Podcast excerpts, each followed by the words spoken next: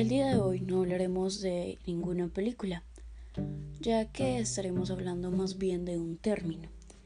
Para explicar este término es necesario conocer su origen, ya que fue una palabra inventada para no usar la palabra dominio en política fue inventada por Antonio Ramsey, ya que él hacía una diferencia entre dominio y hegemonía, nuestra palabra de hoy, ya que en el dominio se usaba la fuerza física y en la hegemonía esto no era así.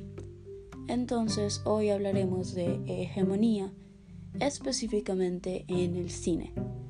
Entonces, empecemos por explicar qué es este término tan extraño, tan poco mencionado.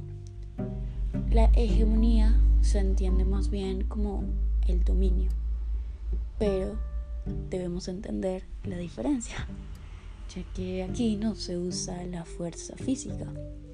Entonces sería más bien como la supremacía ya que este es un término político, pero lo vamos a llevar al cine.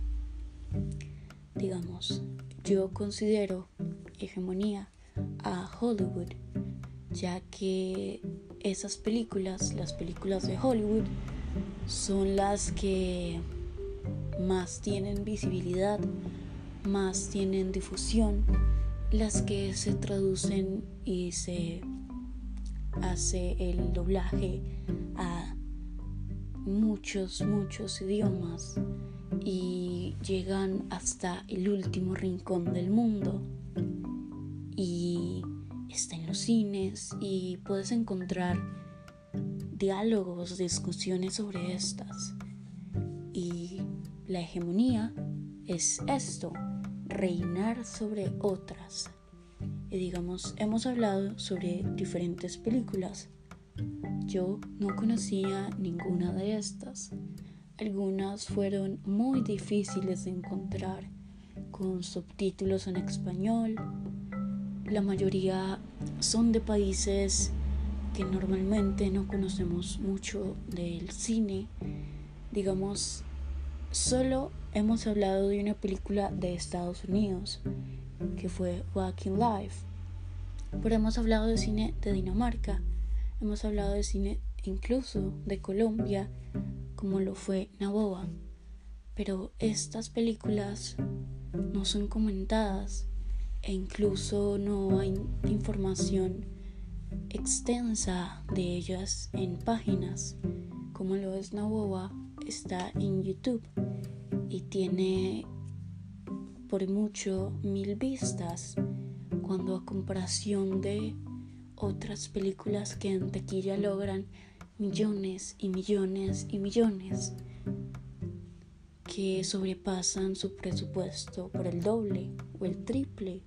Y yo creo que notamos mucho la hegemonía, ya que si le hablas a alguien de una película, digamos, alegro, no la va a conocer pero si le hablas, digamos, alguna película de Marvel, te voy a decir sí y podrán tener una extensa conversación sobre esta.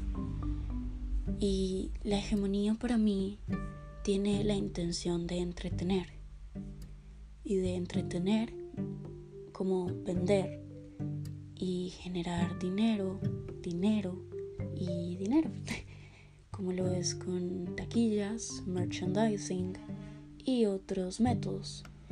Entonces, en contraposición, tenemos estas otras películas que normalmente nos cuesta entender. Las tenemos que ver dos o tres veces para poder llegar a comprender mucho mejor. Y yo creo que esto no es lo que busca la hegemonía del cine.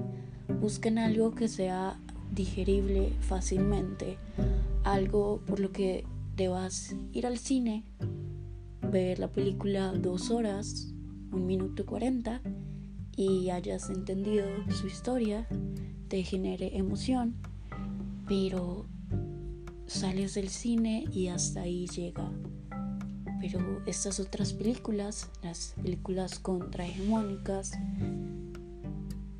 las tienes que ver, entender y cada vez que las ves entiendes una cosa diferente y no sales de esta película y dejas de pensar en ella. Por varios días retumba en tu cabeza y está ahí diciendo como, ¿qué pensas de esto? ¿Qué te pareció esto? ¿No crees que esto fue muy extraño? ¿No crees que deberías volverla a ver para entender esto? Y para mí esto es la hegemonía.